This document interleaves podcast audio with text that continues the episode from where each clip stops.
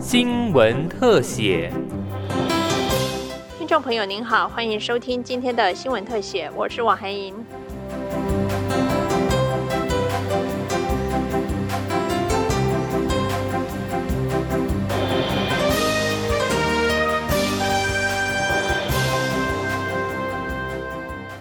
全国中小学十八万台冷气已经提前在一月底装设完成。行政院表示，今年夏天全国的中小学生就可在舒适的环境中学习。二零二零年七月七号，行政院长苏贞昌宣布，由中央投入三百二十三亿元，推动全国中小学班班有冷气的政策。当时教育部简报完成的时程规划是要到二零二三年底，要三年半的时间。苏院长当场才是说，要在二零二二年夏季前完成。苏院长说，原以为是不可能的任务，而全部都已提前完成。行政院发言人罗秉成转述说，当时看来。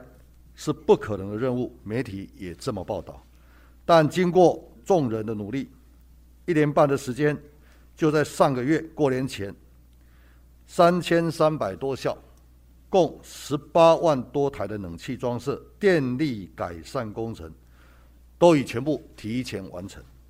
当今年夏天来临，过去孩子们在酷热环境下挥汗学习的画面，将成过去式。而不分城乡，全国的孩子上课都将有冷气可吹，可以在最舒适的校园环境中安心的学习读书。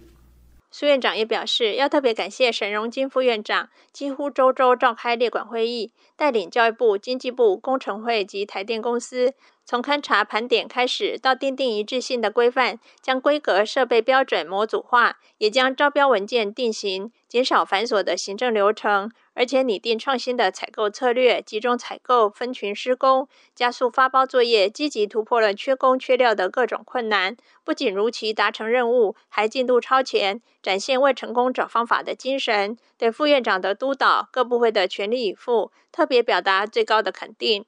也请教育部确实做好电力巡检等工作，确保夏天时冷气使用的稳定性与安全性。行政院发言人罗秉成转述说。冷气装置完成，到夏天开始启用的这段期间，请教育部督导各校尽速完成试运转整合的测试作业，做足所有的细节的检测，包括电力巡检、冷气及能源管理系统的测通等，以确保将来冷气运作与供电的安全性及稳定性。教育部国教署长彭富源对郑院及苏院长表示感谢，非常感谢郑院，啊，我们院长大力的支持啊。让我们台湾国教的环境再度升级，让我们的孩子有一个快乐的学习环境。苏院长也提到，装设冷气衍生的电费与维修费每年约需九亿元，也将由行政院编列预算补助，家长与学生都不需另外负担。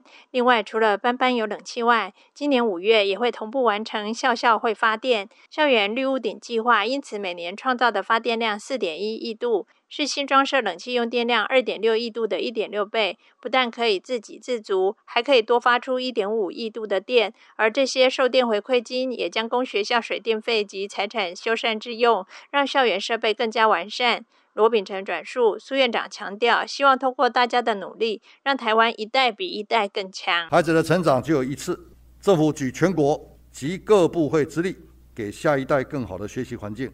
只是希望透过大家的努力，让台湾一代比一代更强，请大家一起加油。